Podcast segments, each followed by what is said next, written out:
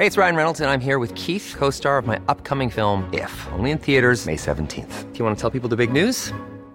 All right, I'll do. Sign up now and you'll get unlimited for $15 a month in six months of Paramount Plus Essential Plan on us. Mintmobile.com slash switch.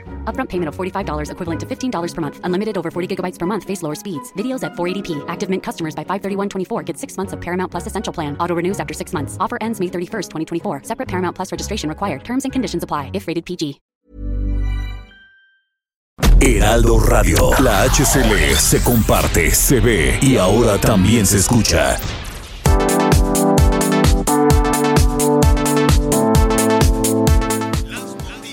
¿Qué tal? ¿Cómo le va? Buenas tardes. Estás a punto de escuchar Yo soy Javier Alatorre. las noticias con Javier Alatorre. La vamos a pasar muy bien. Comenzamos. Quiero ser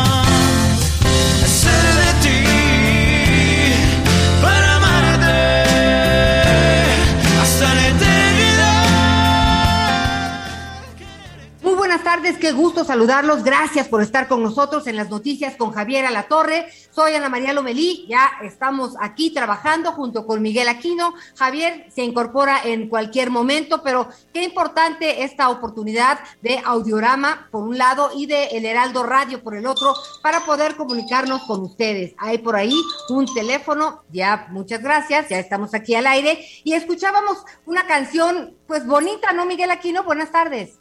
¿Cómo estás, Anita? Muy buenas tardes. Me da mucho gusto saludarte. Sí, mi mayor anhelo en una interpretación distinta de ahí, si no me equivoco, de los Chavos de Río Roma. La banda MS es originalmente, pues la que en los últimos, en los últimos meses la ha tocado. La verdad es que es una canción muy, muy bonita y en cualquier género, ¿no? En este género romántico, en el género de banda, a mí en lo personal sí, me gusta mucho esa canción. Pero Ana María Lomelí, bienvenida, con todo respeto, la abuela de México en este momento, bienvenida, me da mucho gusto volver a escucharte. Y bueno, ya nos estarás platicando de esta experiencia. Anita Lomelí, como usted bien sabe, pues hace un par de semanas fue abuela de una preciosa niña que ya pues nos estarás, espero que en algún momento ya nos empiece a presumir por las redes sociales. Por lo pronto, Anita, me da gusto escucharte. Qué lástima que te recibamos en este entorno tan complicado en el país, pero bueno, ahí están las noticias y estaremos platicando de todo lo que ha sucedido en las últimas horas.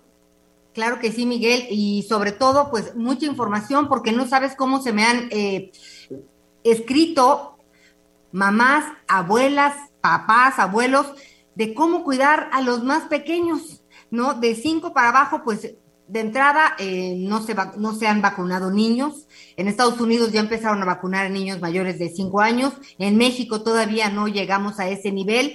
Eh, y pues lo único que he podido investigar por un lado y saber por el otro, pues es que los mayores debemos de tener prudencia y sí tener cuidado con las visitas y sí lavarnos las manos 20 veces y, y no tocarle las manos a los niños ni tampoco estarlos eh, pues sometiendo a este a estas cosas que pasan cuando nace un bebé, que todos queremos estar ahí para ayudar, eh, pues le hemos pedido a la familia que poco a poquito, este, y de repente está enfermo uno, entonces ya no viene el otro, ni modo, son estos tiempos, hay que sortearlos, que los niños se hagan fuertes y ver por otro lado qué va a pasar con las vacunas y la medicina.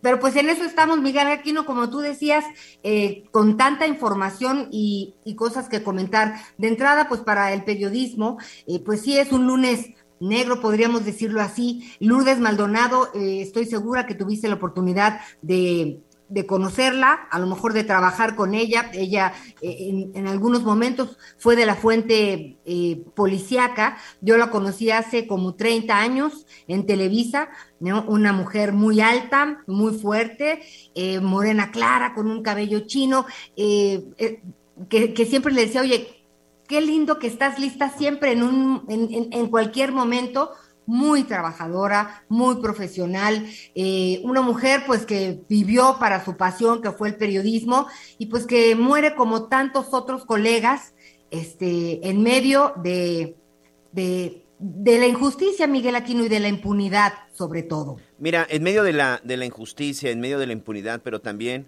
eh, en medio de una época en donde el periodista ha surgido, ha sufrido muchas amenazas, eh, la verdad es que es de preocuparse y de y, y yo sinceramente platicaba hoy con el equipo de información y decía, lo que estamos viviendo en México, si estuviera ocurriendo en otras partes del mundo, creo que sería un escándalo.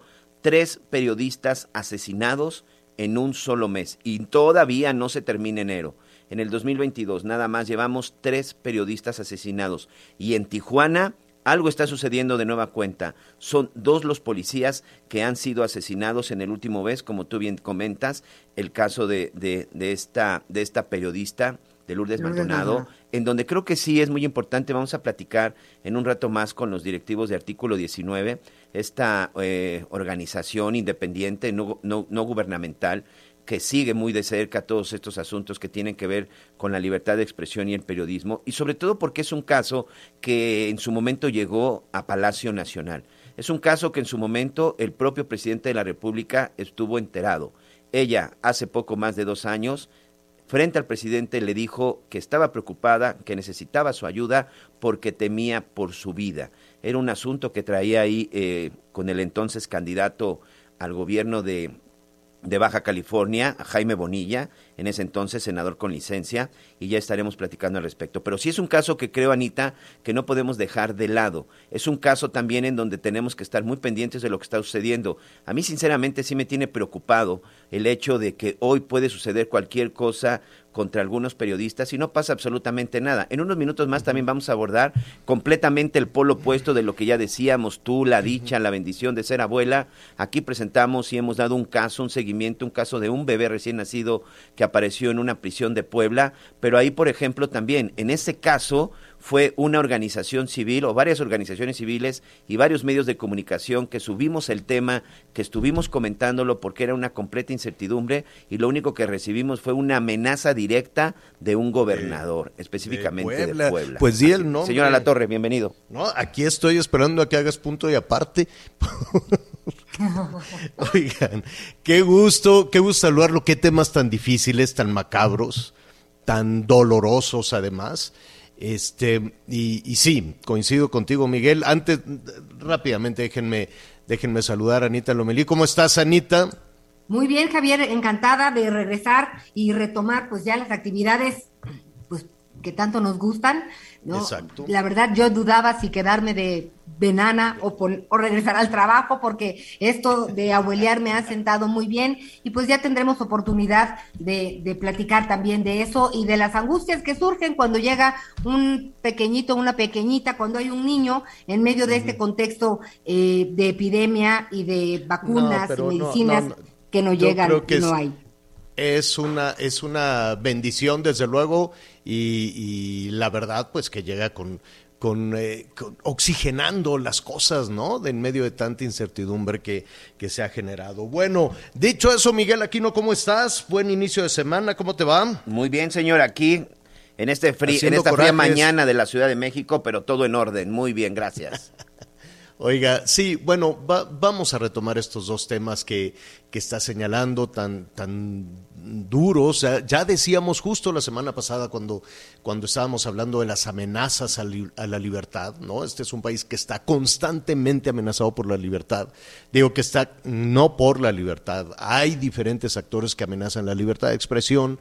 Eh, el oficio periodístico en nuestro país, nuestro país es el más peligroso del mundo para el ejercicio periodístico. Del mundo no hay otro país. Y es increíble cuando solo estamos viendo el ombligo, ¿no? Y, suponemos que la vida así es. No, no, no. La vida no es así. La vida no tiene que ser así de, de violenta, de macabra, de dramática.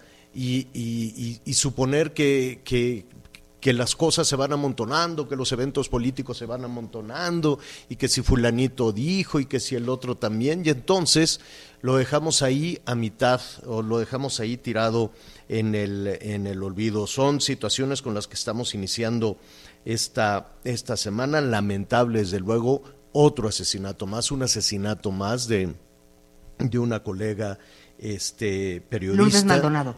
Lourdes Maldonado. Y desde luego, pues habrá que ver, esto no, no es cosa de Calderón, ni del neoliberalismo, ni de, ¿qué? ¿De quién? De qué, qué? O sea, hay cosas que arreglar, sí, hay cosas que arreglar. Y quienes alzaron la mano para que se votara por ellos lo sabían. Entonces, pues no, no es justo hacerle como, como Monreal, el gobernador de Zacatecas, diciendo, no, pues es que como es una herencia que recibimos, pues habrá que encomendarse a Diosito para que estas cosas no sucedan. No.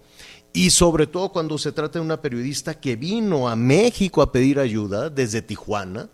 Imagínense ustedes, cuando alguien está amenazado, pues yo supongo, ¿qué haces cuando te amenazan? ¿Vas a la policía? Eh, ¿quién, ¿qué puedes, eh, ¿qué puedes hacer? ¿En dónde puedes encontrar cuidado de protección?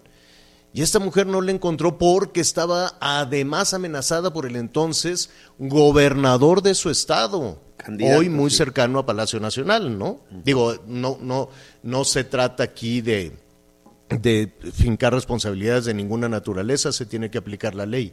Pero una mujer que pidió ayuda con tanta, con tanta anticipación, que quiero suponer, o dice el gobierno federal que le estaban dando seguimiento a su, a su caso, y que se deje ahí en, en, eh, en responsabilidad de los neoliberales y de los conservadores, pues no creo. Entonces, ¿en dónde está la ley? Porque si todo se va a tirar en el cesto de los neoliberales, pues entonces, ¿qué vamos a hacer? Y lo mismo, esta historia macabra de este niñito, perdón Anita, concluyo, este, ¿en, en, en dónde? ¿En qué país se están escribiendo estas historias macabras como en México?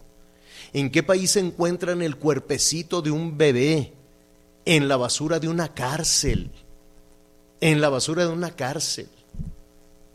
Y resulta que se lo roban de una forma más macabra, se lo roban de un cementerio en la Ciudad de México. Y resulta que todo eso también va a ir a dar al cesto del neoliberalismo. No, porque estas dos cuestiones, estas dos cuestiones, por lo pronto este asunto de, del bebé sucedió en una ciudad gobernada por el partido que ganó las elecciones y que ya no es neoliberal. Y sucedió, y sucedió también en un estado gobernado por otro partido que tampoco es conservador y neoliberal. Entonces, pues vamos viendo, no podemos echar en el cesto. Antes de ir con nuestra primera entrevistada, Anita, querías comentar. Solamente que eh, hablando de este asesinato de Lourdes Maldonado, pues Javier, también en este lugar mataron al pe- fotoperiodista Margarito Martínez, este, pues hace una semana más o menos. Y reaccionó mejor la Embajada de Estados Unidos que el gobierno mexicano. O sea, es- Reaccionó es- es mejor la Embajada de Estados. Unidos haciendo Y- un señalamiento de preocupación por lo que está sucediendo con el ejercicio periodístico en México. ¿Y sabes en qué está preocupada la Corte? En censurar, en poner, en hacer divisiones de, de opinión y de información. En eso, También hablaremos en de eso ley, de- sí. pero en eso realmente se van a preocupar o van a ver qué es lo que está sucediendo con el ejercicio periodístico en este país. La verdad son dos temas este, brutales, lamentables. Entonces, si vas a pedir ayuda a Palacio Nacional, entonces, ¿cuál es la otra? ¿En dónde más puede un periodista pedir que se le proteja para el ejercicio de su trabajo? ¿En dónde más que otra instancia puede haber superior a que dé una instrucción en Palacio Nacional para esto? Yo creo que si lo dejamos únicamente como, ah, pues es que es culpa de los neoliberales, pues en, menudo brete eh, vamos a estar. Saskia Niño de Rivera es presidenta y fundadora de la Asociación Civil Reinserta y ella ha sido una pues una voz fundamental en este caso de este bebito identificado como Tadeo de estos eh, acontecimientos terribles en la cárcel de, de Puebla. Saskia, buenos días. Eh, Javier, Ana María, Ana- buenos días. me da gusto saludarte. Ayúdanos a poner un poquito en contexto esta situación macabra. Aquí hemos adelantado un poquito de lo, de lo que ha sucedido. ¿Qué, qué, qué, mm, qué opinión tienes primero eh, respecto a esta situación? No, Yo creo que encontrar eh, un bebé muerto dentro de un reclusorio, dentro de una institución donde debería de predominar la seguridad, es algo que redefine la ingobernabilidad en un, en un penal. No hemos hablado muchas veces del autogobierno que existe en los penales del país, pero ya el que pueda ingresar muerto, pues hemos muerto un bebé y que haya tal nivel de impunidad que ni siquiera se tomen el tiempo de sacar el cuerpo, me parece ya otro otro otro nivel de corrupción, ¿no? Eh, creo que es gravísimo y conforme hemos dado seguimiento a este caso, se ha vuelto algo que ni Hollywood ha documentado en cuanto a historias de terror. ¿Cómo es que un bebé exhumado de un panteón en la Ciudad de México eh, se movió durante 140 kilómetros hasta llegar al penal de Puebla? ¿Y cómo fue que entra un bebé muerto a un reclusorio? ¿no? Que es, es- es también muy, muy grave. Eh, estoy muy sacada de onda con este caso, estoy muy sacada de onda con las amenazas del gobernador Barbosa hacia las activistas que hemos alzado la voz en este tema y hacia los medios de comunicación. Sí, hubo una Eh, amenaza en muy vez- clara a las activistas y a los medios de comunicación con la palabra cuídense. Cuídense, haciendo se un van a callar, reproche, se van a silenciar. Pues, La amenaza fue muy fuerte, Javier, este, muy directa y no se vale, no se vale porque organizaciones como Reinserta llevan muchos años eh, trabajando a favor de la niñez en el país, hemos trabajado temas de seguridad, yo personalmente he caminado 139 cárceles del país, conozco bien el sistema penitenciario de este de este de este país. Y aquí lejos de, de amenazar y amedrentar creo que hay que sumar. Creo que este caso ha sido muy interesante y a lo largo de estos últimos 15 días eh, que ha salido a la luz este caso, se ha demostrado que cuando los medios de comunicación, la sociedad civil y las autoridades que quieren trabajan en conjunto, se puede esto solucionar. En algún punto salió que el bebé había salido de la Ciudad de México. En ese momento me habló la fiscalía y me dijo, ya estamos rastreando de ver dónde hay una ficha de desaparición de este niño, vamos a buscar, vamos a abrir una carpeta de investigación. No porque nos lo pidió el gobierno de Puebla, sino porque escuchamos en los medios de comunicación esta denuncia y ahí fue cuando la Ciudad de México se puso a investigar de dónde había salido este este este menor de edad, ¿no? Entonces, que, que además yo no sé si fue fruto de una investigación de algún nivel de autoridad de la Ciudad de México o, algún nivel eh, de, autoridad de Puebla, más allá de la investigación que Reinserta hizo, o más allá de que la madre de que ya de por sí vivir la tragedia, el fallecimiento de su bebé, pues la, la madre a través de toda, de toda la información que surgió en los medios de comunicación, fue una pieza medular para saber qué sucedió, no necesariamente producto de una investigación, ¿no? claro, los papás vieron una entrevista en la televisión mía donde se habla de un apellido, de un posible apellido que se filtró eh, por una pulserita que el bebé traía del hospital. Ellos van al panteón, Javier, y ven y abren la caja del cuerpo de su hijo y ya no la tumba y ya no estaba el bebé. Es ahí cuando me hablan a mí y me dicen, creemos que es nuestro hijo, no creemos que Tadeo cumple con la fecha, cumple con los apellidos, cumple con todo esto, y es cuando se van a Puebla a ellos decir, alzar la mano y decir, hey, aquí estamos, somos la mamá y el papá de ese bebé que encontraron en el penal. Se les hacen los estudios, reconocen el cuerpo y es cuando sale la fiscalía a decir, eh, ya ya está eh, esta esta conexión de, de quiénes son los papás. Fue por los medios de comunicación, fue por el activismo, no por una investigación que hicieron las autoridades. Así es, definitivamente. Investigación probablemente hay, pero no sabemos nada. ¿Tú sabes algo de qué se está investigando? Es, es, será, es muy difícil, eh, no lo sé si no hay seguimiento para las visitas en los penales, eh, para, para no sé, no, no, no, con este autogobierno que hay en los, en los penales, este, pues parecería Oye. que nadie sabe ni quién entra ni quién sale. Sí, sí, Anita. Antes que nos responda Saskia, No, no, no, sí. quería que tomaran en cuenta que hay una mujer indígena en el bordo de Xochiaca que no habla español, entonces podría salir en libertad según los nuevos cánones que se han dictado, en fin.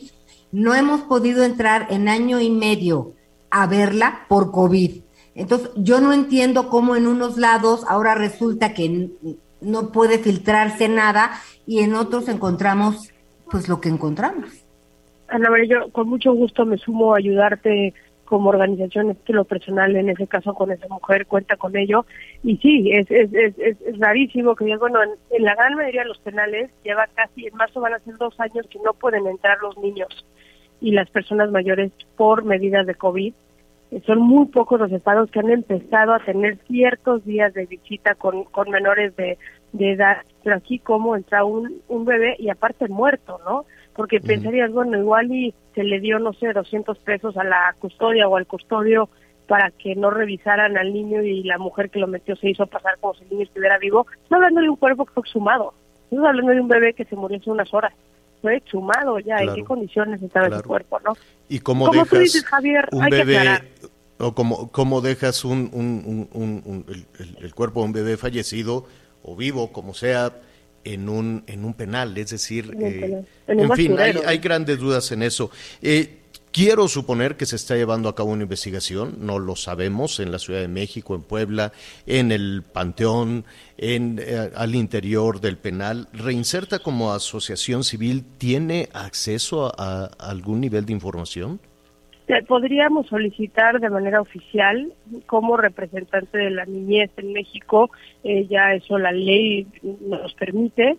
Estamos ya hablando con la Fiscalía de la Ciudad de México, quienes han abierto todas sus puertas con, nosotros, que ya están investigando el robo del bebé del Panteón. También eh, Nacheli Ramírez de la Comisión eh, de la Ciudad de México, México de los Derechos Humanos eh, ya trajo el caso por parte de, derechos humanos. Y pues ahorita salió Barbosa hace una hora más o menos a decir que pronto van a haber eh, resultados de, por parte de la fiscalía. Entonces a esperar a que la fiscalía de Puebla salga a decir algo de para qué se usó este bebé cómo entró este bebé quién es responsable de la, el robo de este bebé y el ingreso de este bebé al penal yo sé que han, han, hecho y nos gustaría invitarte a la cabina a hablar también del, de, de, las otras actividades, de aquello de que, que han motivado la filosofía de, de, Reinserta. No es todo estas cuestiones eh, eh, macabras de las cuales eh, pues hemos documentado, así es que Saskia, te, te invitamos desde luego a conocer lo que están haciendo y cómo podemos sumarnos también a la tarea que están haciendo. y desde luego junto contigo pues estaremos ahí pendientes de lo que de lo que surja de esta investigación que, que esperemos que no se quede, como lo decíamos al principio, solo con un, un, un tache neoliberal y ya, ¿no? Vas a ver que se va a esclarecer y vamos a no quitar el dedo del renglón. Javier, Ana María, les agradezco mucho el espacio a ustedes y a todos los medios que me han soltado el dedo del renglón. Gracias, Saskia. Un abrazo, Un abrazo. Hasta luego. Vamos a hacer una pausa y volvemos de inmediato. Sigue con nosotros. Volvemos con más noticias. Antes que los demás. Heraldo Radio. La HCL se comparte, se ve y ahora también se escucha.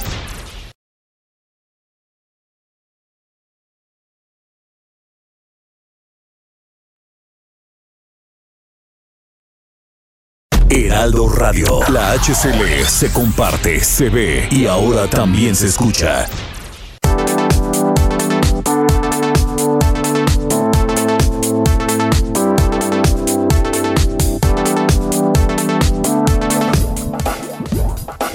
Todavía hay más información. Continuamos. Oiga, em, pues estamos iniciando eh, el año con estas malas noticias en el ejercicio periodístico, ya lo comentábamos la semana pasada, apenas lo que va del año ya son 13 asesinatos de, de, colegas periodistas. En un momentito más estaremos también eh, platicando con em, el director regional de Artículo 19, la Oficina para México y Centroamérica, a propósito del el asesinato eh, allá en Tijuana, Baja California, de esta periodista, que por cierto, eh, Miguel eh, Lourdes Maldonado ya había hecho algunos señalamientos de amenazas en su contra, ¿no? Así es, Javier, exactamente en el, en el 2019, en una conferencia, en una conferencia mañanera. Ahorita vamos a escuchar precisamente el sonido, el momento en el que ella toma el micrófono y frente al presidente López Obrador, bueno, le dice que tiene un problema que empezó como laboral, pero ahí le señala que incluso teme teme por su vida. La periodista fue asesinada el día de ayer en una zona habitacional, una zona en donde ella vivía, la zona de Santa Fe, en Tijuana, Baja California. La policía recibió el reporte de que se habían escuchado unas detonaciones y cuando llegaron un vehículo estaba, estaba en vía pública. Hey, it's Ryan Reynolds and I'm here with Keith, co-star of my upcoming film If, only in theaters May 17th. Do you want to tell people the big news? All right, I'll do. Sign up now and you'll get unlimited for $15 a month in six months of Paramount Plus Essential Plan on us. Mintmobile.com slash switch. Upfront payment of $45 equivalent to $15 per month. Unlimited over 40 gigabytes per month. Face lower speeds. Videos at 480p. Active Mint customers by 531.24 get six months of Paramount Plus Essential Plan. Auto renews after six months. Offer ends May 31st, 2024. Separate Paramount Plus registration required. Terms and conditions apply if rated PG.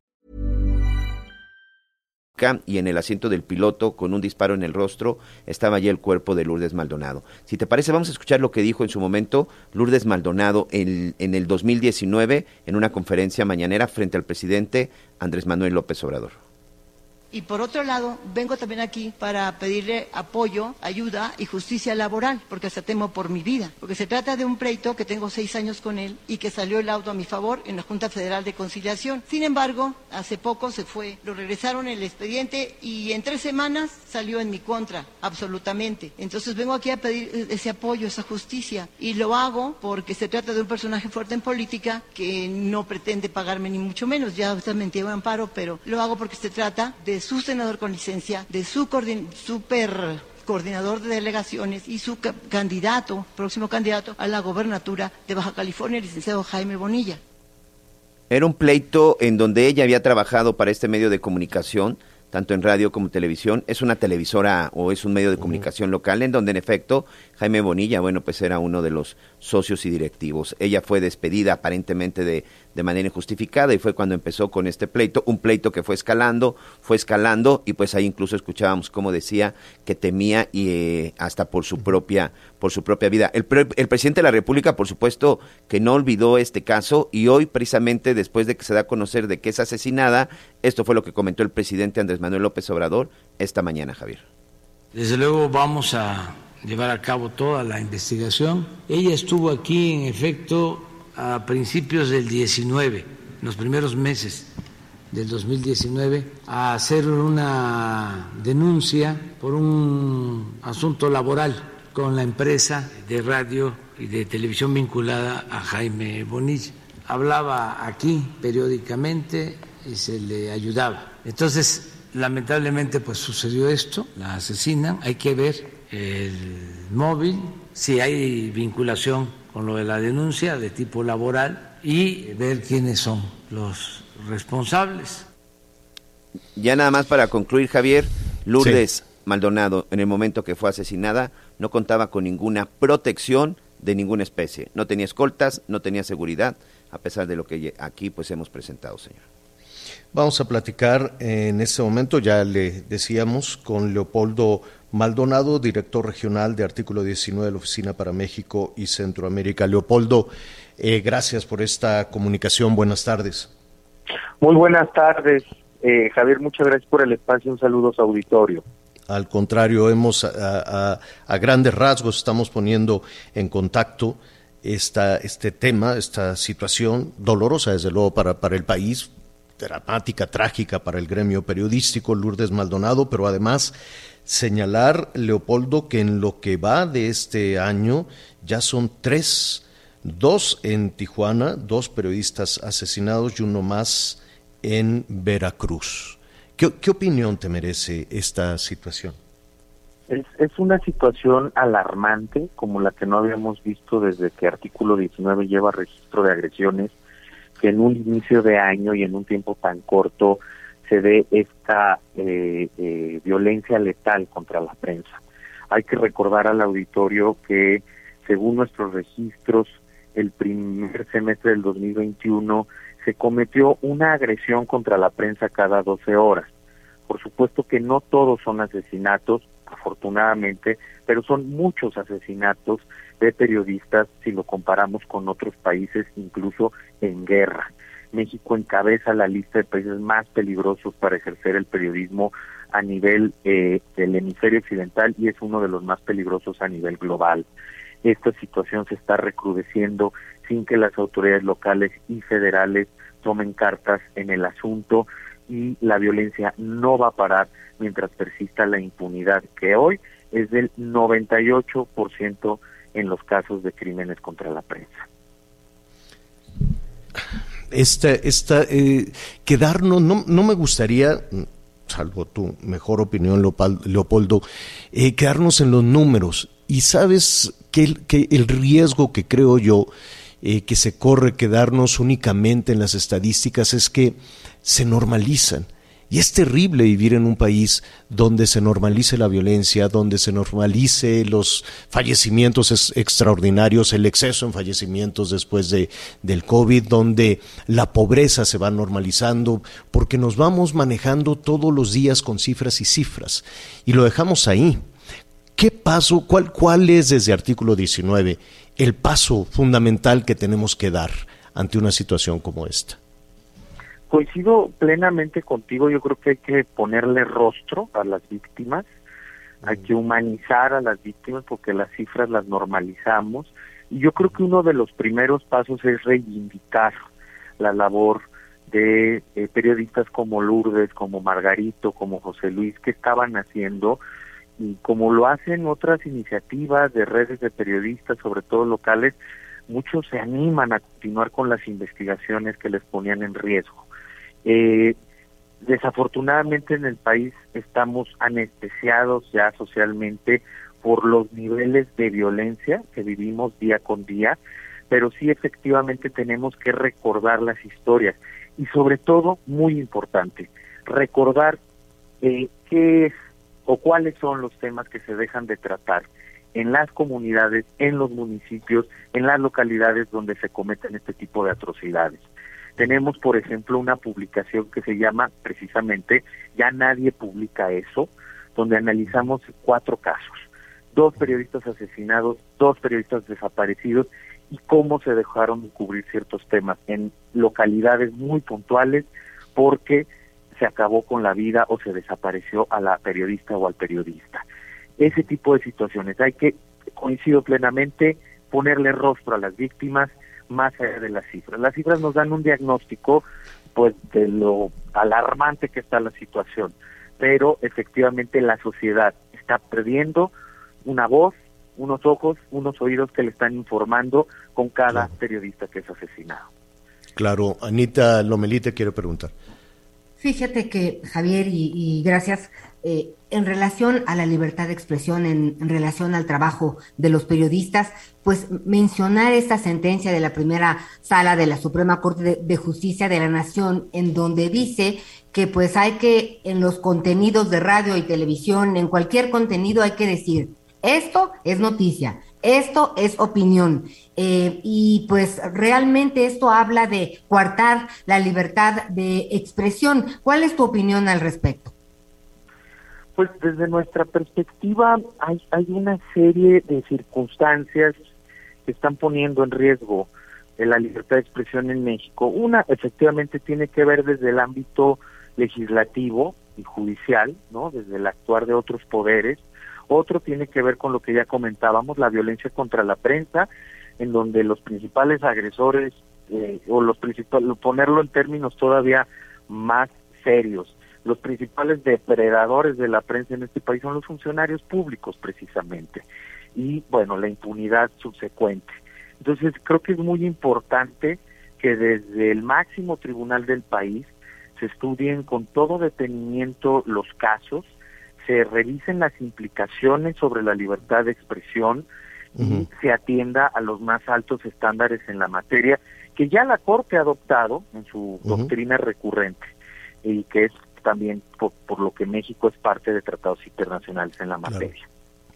Eh, eh, regresando al, al, tema de los periodistas asesinados, eh, sí es un, es un asunto muy serio y uno, no sé, Leopoldo, hay un mecanismo que lo maneja la Secretaría de Gobernación, si no me equivoco, es el mecanismo de protección a, a periodistas o a personas defensoras de derechos humanos y periodistas. Em, ¿Funciona? Esta, esta, esta eh, colega que vino a la Ciudad de México denunció, además denunció en Palacio Nacional, además denunció en la, en la, en la mañanera, de acuerdo al gobierno federal se le estaba dando, no sé si algún tipo de protección o seguimiento, pero ¿qué, qué, qué opinas de esta protección que da el gobierno federal? Pues mira, es, es, es siempre una eh, crítica muy fuerte porque efectivamente este ha sido el gobierno en el que más periodistas incorporados al mecanismo han sido asesinados. Nada más aclarar que en el caso de Lourdes Maldonado ella estaba incorporada a un mecanismo estatal. Ah, Estaba a cargo del gobierno local, pero aún así esto nos habla ¿Y, de la y ese mecanismo, qué tipo, perdón, qué tipo de protección les da, sea estatal o federal?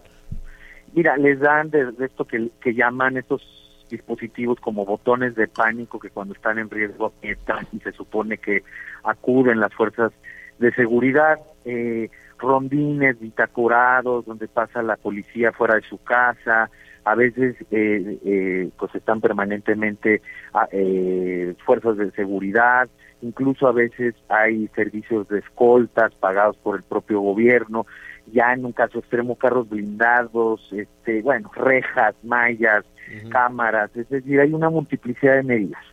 Eh, efectivamente hace falta mejorar mucho, primero en términos presupuestales, segundo en términos de capacidades humanas y logísticas para estos mecanismos.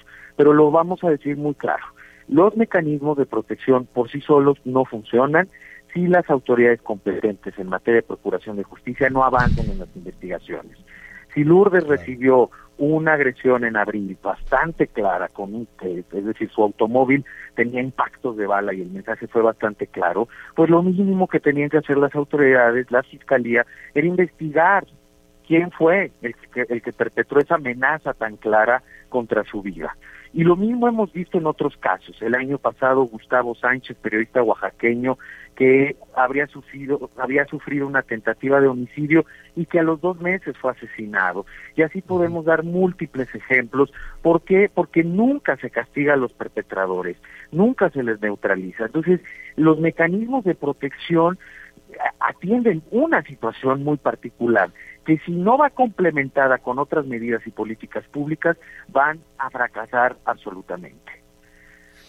Leopoldo, eh, quisiéramos estar cerca de, del trabajo que haga artículo 19 en este y en, y, en todos los casos. Yo sé que no, que no debemos quedarnos únicamente en el tema de, de, las cifras, hay que ponerle rostro, hay que contar la historia, la vida, el trabajo de, de la gente, pero sí vale la pena eh, eh, repasar el número de periodistas asesinados. No sé desde cuándo se, se lleve este, este récord pero con Vicente Fox, si no me equivoco, fueron 22, con Felipe Calderón 49 periodistas, con Enrique Peña Nieto 47 periodistas y en lo que va de la actual administración ya son 54 periodistas. Un asunto que lejos de, disminuir o de aclararse y en medio de la impunidad sigue creciendo. Así es, sigue creciendo y eh, pues no va a parar en la medida en que las, las autoridades no manden mensajes contundentes. En este contexto, si me permiten, además de la violencia, la falta de prevención de la impunidad rampante, hay que sumarle la el particular ánimo o la particular virulencia que hay desde el discurso público hacia la prensa.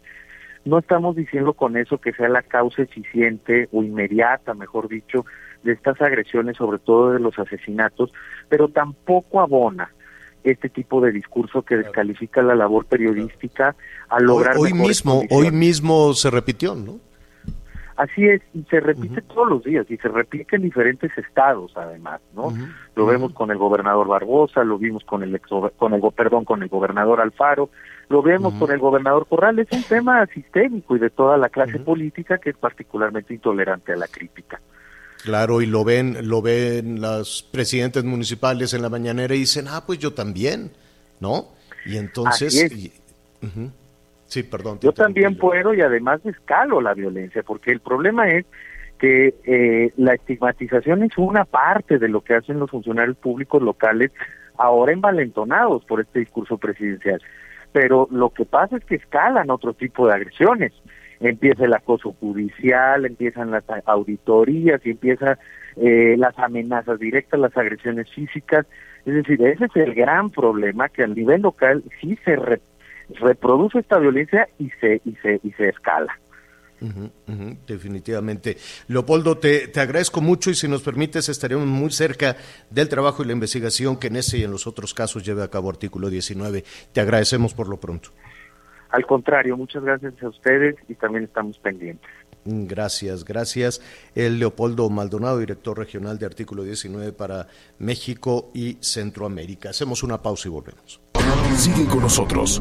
Volvemos con más noticias. Antes que los demás. Heraldo Radio.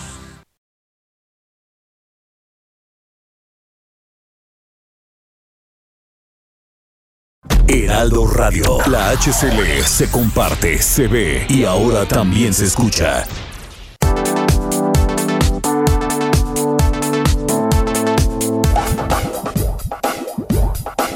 Todavía hay más información. Continuamos. Eh, antes de ir con, nuestra siguiente invitada, pues eh, fíjese que en los temas que le están dando eh, pues mucho revuelo en, en el mundo, no nada más en México a través de las redes sociales, qué mal les ha ido a las infantas allá la, en la Casa Real Española, ¿no? Las dos ya divorciadas, una de ellas, la infanta Cristina, pues ya dijo hoy por la mañana, adiós, que te vaya bien, yo ya no quiero saber nada de este señor, el Iñaki Urdargarín. Qué malo le salió el marido, Anita, a la duquesa de a la duquesa de Palma. Primero malversando fondos se lo metieron a la cárcel, ¿no? Sí. Y, después nada, pues ahí estuvo en la cárcel, apenas salió en el 20 en medio de, de la pandemia y Cristina, perdóname, pues yo andaba ya agarrando el, el eh, ¿cómo se llama? El dinero, el Iñaki Urdangarín, que era muy buen este deportista, pero bueno, realmente no sabía hacer nada. Dicen allá en España pues, que lo mantenía, que lo mantenía la princesa, la infanta. Entonces, este, salió de la cárcel y se fue ahí de, a la playa con, con una muchacha bueno, ni tan muchacha, se fue ahí con, con una amiga incluso de la infanta y ahí andaban agarrados de la mano, le sacaron unas fotos y ya, Cristina dijo, adiós, que te vaya bien, no sirves para nada, malversaste el dinero, te metieron a la cárcel y saliendito de la cárcel me pones el cuerno con mi amiga, entonces, pues ya, la infanta dijo, con permisito, adiós, que te vaya bien, la Casa Real Española pues todavía no lo anuncia, lo anunció ella, pero dijo ya hasta aquí llegué con este con esta pues, y se tardó, ¿eh? Esta situación. se de veras se tardó. No, no, no, eso es lo que es increíble también. Lo vamos a retomar en un momentito más porque mire, eh, lo, lo queremos invitar a un tema tan sensible, tan, tan sensible como la salud de las niñas y de los niños. Eh, vamos de cabeza con todo eso, con el tema de que no hay medicinas, de que el, acceso a los centros de salud está eh, complicadísimo. Además tenemos el tema de de, del, del, COVID y no hay dinero y vamos cuesta arriba y las familias, el 40%, más del 40%, casi 45% de los ingresos familiares se fueron en medicinas, en la farmacia, pero eso fue a propósito del COVID. De ahí lo importante que es hablar en este momento con Carmen Cabezut, ella es voluntaria de Casa de la Amistad, esta fundación para tratar a los niñas y niños con cáncer en una situación como la que estamos viendo en México. ¿Cómo estás, Carmen? Qué gusto saludarte. Hola, Javier. ¿Cómo están? Bien, con mucho gusto de, de saludarte. ¿Qué contexto tan difícil para las voluntarias, los voluntarios de la Casa de la Amistad? ¿Cómo están haciendo para salir adelante y poder pues garantizar que, que las niñas y los niños con cáncer salgan adelante? Mira, Javier, gracias a Dios, en México existen personas con un corazón inmenso y Casa de la Mitad de hace 30 años. Hace 30 años empezamos con un albergue, el primer albergue en la mexicana. Así fue como comenzó Casa de la Amistad. Sabes que Carmen es muy importante lo que nos estás diciendo y tenemos una línea complicadísima. Yo no sé qué les ha pasado a las comunicaciones en nuestro país, que son terriblemente malas. Qué barbaridad, pero ya, ya estamos este, de nueva cuenta eh, tratando de, de hablar con Carmen Cabezut para hablar de, de, este tema. Qué difícil, ¿no, Anita? En medio de este No. contexto, imagínate los padres de familia, pues hacen actos Seguir- desesperados, ¿no? No, pues, y ajustar el cinturón a como dé lugar, Javier. eh, la verdad es que el trabajo de, de Casa de la Amistad, es- de esta fundación para niños con cáncer, pues es muy importante y pues es una institución de asistencia privada a la que pues hay que apoyar en la medida de las posibilidades de cada quien. Claro, Carmen, ya te escuchamos, ahora sí correctamente. Te, te comentaba, Javier, que hace 30 años, papás como yo, que tuvimos un hijo con cáncer, nos dimos cuenta de la problemática en México. En ese momento, todos los niños que venían a México, que iban a los hospitales, no tenían dónde quedarse, se quedaban en la, afuera de los hospitales, en las estaciones de camiones, del metro, y nos dimos a la tarea de hacer el primer albergue de la República Mexicana. Gracias a eso, muchos niños eh, y hoy están protegidos con una casa fabulosa donde tienen transporte de ida y de regreso a su lugar de origen, donde los llevamos a cada hospital que ellos tienen que ir. Pero en ese momento que ya teníamos el albergue, nos dimos cuenta de la importancia de dar el medicamento, de la importancia de dar los tratamientos. Hoy llevamos casi a 13 mil niños cubiertos con su tratamiento y eso es un orgullo de verdad. No importa qué pase en el país, lo importante es que hay gente fabulosa en México, como empresas, como donantes, que todos los días nos ayudan para que todos estos niños salgan adelante. Oye, ¿solo las, las empresas grandes, los, los, eh, los grandes eh, donadores, empresarias, empresarios, o, o de qué manera podemos colaborar con ustedes? Aquí todo mundo puede colaborar, desde Ujú. 50 pesos en su tarjeta, desde un donativo único, desde tu tiempo, porque también tu tiempo es muy valioso. claro. Toda la gente puede ayudar de mil maneras, también con donativos en especie. Oye, ¿En también- dónde? Perdón, Anita. llega- Sí. El niño cuando Es que llega a México se le da a- aquí al albergue, se le da un paquete de ropa para que tenga una muda y se pueda cambiar. De allí comenzamos con este proyecto de recibir ropa y hoy día tenemos tres tiendas de segunda mano.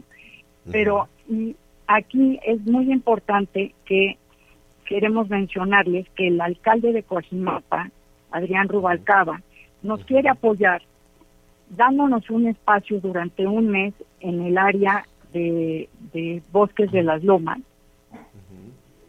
de Santa Fe para que Sí. ahí puedan poner sus donativos las personas que pasen por ahí. Ah, eso está Oye, pues hay que, perfecto, hay que, está- hay que darlo a conocer. Fíjate que también yo encontré una, una forma muy, muy interesante que, que dice dona con causa, porque también tienen unas medallas de la Virgen, tienen unas llaves que son aretes dorados, preciosos, y la verdad es que son eh, pues cantidades desde 50 pesos una libreta, y pues ahí vas viendo lo que te va gustando, ¿no? Y, y creo que todo suma, así que eh, pues a mí me gusta mucho que pues una fundación Claro. como Casa de la Amistad eh, ha, hecho todo lo que humanamente se puede hacer para que en estos tiempos puedan seguir recibiendo el apoyo que requieren. Pues eh, te agradecemos mucho esta colaboración, esta información. Carmen, solo dinos en dónde van a estar ubicados en la Ciudad de México durante este mes. Empezaríamos en marzo, Ah, en porque marzo. ahorita con COVID pues está un poco, como tú sabes, Claro, muy complicada claro. la situación, pero con mucho gusto yo les pasaría el, el punto ahora en marzo para que Ah, ustedes nos hicieran favor de ayudarnos. Perfecto, Y, así verdad, lo vamos a hacer. Les queremos agradecer enormemente a ustedes dos, a ti Javier y a Ana María, pero un especial agradecimiento a Elizabeth Pérez de Anda, y al presidente José Antonio García Herrera, que gracias a, a ellos dos tenemos estos espacios. Con todo nuestro corazón, gracias. No, al contrario, al contrario, gracias, gracias a ti. Y sí, un abrazo a Liz, que siempre es muy entusiasta, Liz Pérez de Anda, este, Jackie, Lore, son las tres muy, muy entusiastas en, en la tarea de ayudar a los niños, niñas y niños con cáncer. Muchísimas gracias, Carmen, y estaremos ahí pendientes de marzo. Gracias, de verdad, te queremos mucho, muy amables. Hasta luego. Hasta Vamos a hacer una pausa rápido y volvemos. Sigue con nosotros. Volvemos con más noticias. Antes que los demás. Heraldo Radio. La HCL se comparte, se ve y ahora también se escucha.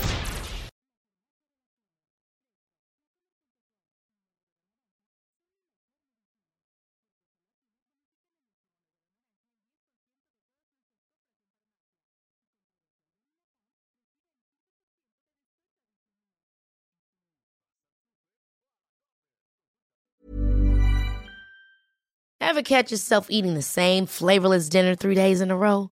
Dreaming of something better? Well, HelloFresh is your guilt free dream come true, baby. It's me, Kiki Palmer. Let's wake up those taste buds with hot, juicy pecan crusted chicken or garlic butter shrimp scampi. Mm. Hello Fresh. Stop dreaming of all the delicious possibilities and dig in at HelloFresh.com. Let's get this dinner party started.